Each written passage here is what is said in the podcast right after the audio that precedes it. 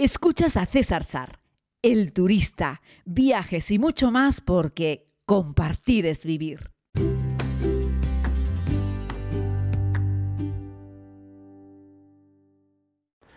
Saludos a todos y a todas, querida comunidad. Les hago este podcast para hacer un pequeño balance, resumen de este viaje a Estambul. Una ciudad que me gusta mucho, no paro de elogiarla, que la he visitado dos veces en un año y poco y que creo que la visité por primera vez cuando tenía 19 años. Así es que podemos decir que ha llovido bastante y creo que ha llovido para bien en esta ciudad de Estambul, antes Bizancio, antes Constantinopla, porque la he encontrado más limpia, más ordenada, más moderna, más agradable aún para el turista. Se nota que el sector turístico cada vez está más preparado, es más eficiente y quieren gustar al turista y saben que el turista va a dejar recomendaciones en Google, por ejemplo, o en otras plataformas y eso va a hacer que puedan venir más clientes si hacen las cosas bien.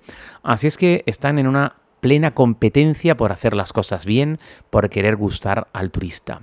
Vamos a situar un poco Estambul en el mapa porque a veces la gente se lía un poquito y es algo que se explica muy bien cuando estás, por ejemplo, en la Torre de Gálata.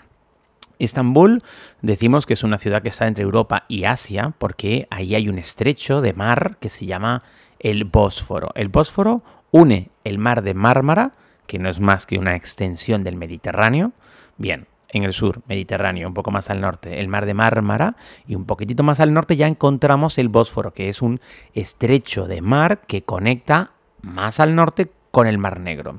Esto separa Europa de Asia y Estambul es una ciudad que la encontramos a los dos lados de la orilla Bósforo.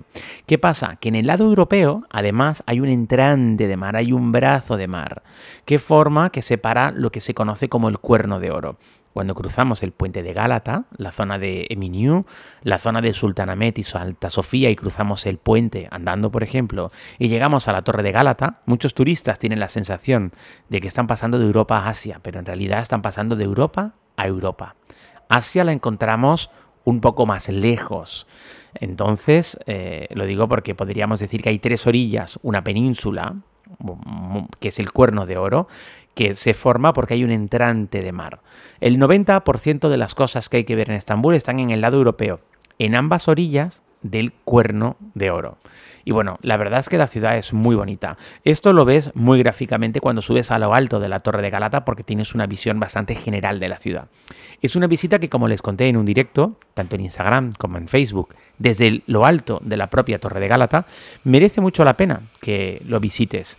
Mi recomendación es que lo hagas al amanecer. Puedes comprar también un ticket online para entrar. Hice un podcast práctico sobre cómo comprar entradas a los monumentos eh, para no caer en la trampa de que alguna empresa se te quede con una comisión o te den un servicio que realmente no necesitas. Ya no hablo de fraudes, hablo de que las empresas turísticas te ofrecen cosas, pero que a veces no las necesitas, solo quieres un ticket para entrar. Entonces, en la página web oficial vas a poder comprar este ticket online que te manda por email un código perdón, un código QR con el cual vas a poder entrar y ahorrarte la cola que hay a los pies de la Torre de Galata para comprar el ticket y acceder abre a las 8 y media de la mañana. Así es que vete un poquito antes. Ser de los primeros en subir a la Torre de Galata te va a regalar un momento espectacular, muy bonito. La luz en Estambul, en la mañana y en la tarde, es preciosa. Si te vas a Google o te vas a buscar información en Meteo sobre la calidad del aire en Estambul, vas a ver que la calidad del aire suele ser mala. Y suele serlo porque es una megapolis, es una ciudad enorme, creo que son 16 millones de ciudadanos. Pero la buena noticia, como creo que ya les he contado un día, es que en la zona del Cuerno de Oro, precisamente por la cercanía al Bósforo, precisamente por esa entrada de mar, precisamente por esa gran cantidad de costa, ahí sopla el airito. Así es que casi siempre, tanto en el lado de Gálata como en el lado de Santa Sofía, vamos a encontrar un ambiente muy despejado, muy libre de humos, ahí no hay tantos coches, no hay tanta polución, ahí hay un aire más limpio, más puro. Y vas a tener también una imagen, una foto mucho más bonita, mucho más clara. Y la verdad es que merece la pena. Para quienes me habéis preguntado si merece la pena subir a lo alto del mirador que está en la nueva torre de telecomunicaciones de Estambul, que asemeja a un minarete, la respuesta es no. Oye César, ¿y por qué nos dices que no? si no has estado allí, porque es cierto que yo no he estado allí. Pues miren, he tenido la oportunidad de hablar con un par de amigos que viven en Estambul. No sé si recordáis esta familia, amiga mía, que conocí en la primera vuelta al mundo en Estambul, cuando tuve la oportunidad de hacer una filmación sobre cómo se rompe un día de Ramadán, o sea, cómo se rompe el ayuno en un día de Ramadán. Bueno, esa familia sensacional, tuve la oportunidad de conversar un poquito con ellos, nos mandamos algunos mensajes y le pregunté precisamente por esa visita y me dijeron, uno, que la gente de Estambul está bastante en contra de esa gran torre que afea un poco el paisaje, no deja de ser cierto. Está un poco lejos de la zona más interesante o más fotogénica, así es que desde lo alto es cierto que ves Estambul, pero ves el Estambul más ordinario, el Estambul más de ciudad como cualquier otra ciudad. No vas a ver ese Estambul del Cuerno de Oro con Santa Sofía, Sultanahmet, la Mezquita Azul, el puente de Gálata, la Torre de Gálata.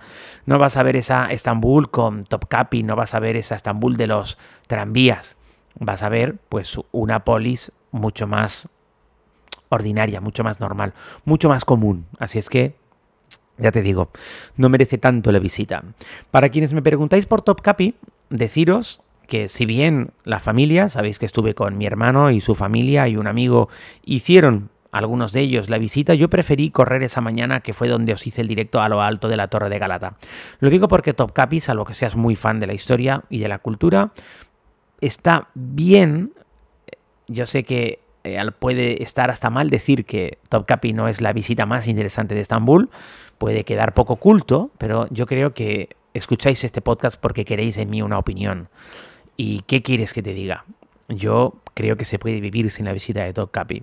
De hecho, os lo pongo como ejemplo, cuando organicé minuciosamente junto con mi querido amigo Jaco el viaje a Estambul del año pasado con la comunidad, no incluimos Topkapi. Y el propio Jaco lo entendió y le pareció bien, y no se echó las manos a la cabeza cuando decidimos quitar Topkapi de la visita a Estambul. Lo que quiero decirte es que si estás una semana en Estambul, puedes ir a Topkapi. Pero si estás cinco días o menos en Estambul, puedes obviar Topkapi. Lo que no puedes obviar es entrar a Santa Sofía, sin prisa. Da igual, porque va a estar siempre llena de gente. La han reconvertido en mezquita. Eso otorga un problema desde mi punto de vista. Y es que han llenado el suelo de ese magnífico edificio de alfombras para rezar. En fin, ya sabéis toda la controversia que se generó con Erdogan y el supuesto golpe de Estado o no, y las miles de personas encarceladas. Uno de los peajes que se supone que pagó fue dar de nuevo un poco más de protagonismo a los clérigos y una de las cosas que tenían pendientes eran recuperar ese museo, Santa Sofía era un museo, recuperarlo para el rezo, para la oración. Eso generó mucha controversia porque eso fue una catedral, una mezquita, de nuevo una catedral y de nuevo una mezquita. Finalmente se quedó como un museo.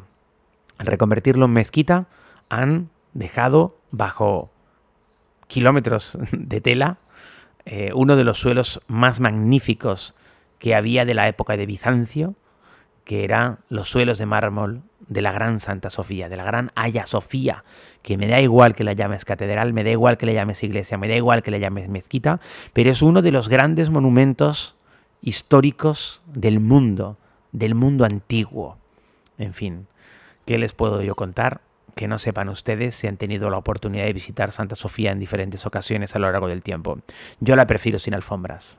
No sé, no sé si se podía rezar sin alfombras, pero es una pena que lo hayan cubierto de alfombras. La buena noticia es que durante 15 años Santa Sofía, Haya Sofía o, o Sofía Cami, ha estado en obras y ya no están obras. Eso te permite ver las cúpulas en su esplendor. Por fin terminaron los trabajos de restauración. La mala noticia es que enfrente tenemos Sultanamet. Y Sultanamet está en obras completamente eh, en, llena de andamios en su interior. Así es que cuando entras a Sultanamet, ahora mismo no ves prácticamente nada. Un 5% del esplendor.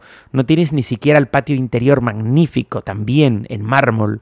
Y no tienes, por supuesto, y ahí sí, que tenía que estar llena de alfombras, porque ahí sí ha sido y es y será una mezquita para el culto, ahí sí que te pierdes el gran esplendor de Sultanamet, una de las mezquitas más impresionantes que he tenido la oportunidad de visitar. Así es que, bueno, eh, decirte que una de las cosas buenas que tiene es que Estambul tiene todas sus mezquitas abiertas a los turistas, que las puedes visitar incluso en la hora de la oración. Recuerda, si eres hombre, llevar un pantalón que vaya más allá de tus rodillas. Si eres mujer, por supuesto, llevar pantalón largo, los hombros cubiertos y la cabeza cubierta. Vale con un simple pañuelo, no hace falta que te forres de arriba abajo. Son bastante laxos, bastante flexibles, pero para ir a una mezquita hay que cubrirse. Ya está, no pasa nada, no hay ningún problema. Tienen todas las mezquitas abiertas para que las disfrutes.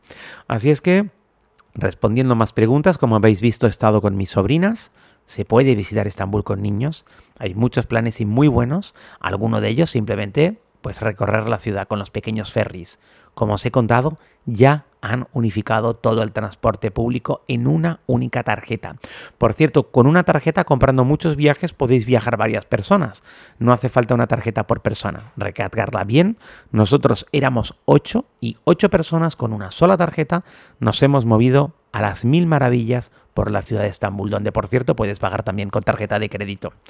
Un abrazo muy grande, querida comunidad. Espero que estéis muy bien y que algún día podáis también recorrer esta ciudad, que si me lo permitís, también es perfecta para hacerlo en pareja. Tomar de la mano a esa persona que tanto te gusta y, quién sabe, cruzar el puente de Gálata por la noche, con esos minaretes al fondo y esas miles y miles de luces alumbrando tus andares en unas calles adoquinadas de piedra. Mañana volvemos con más.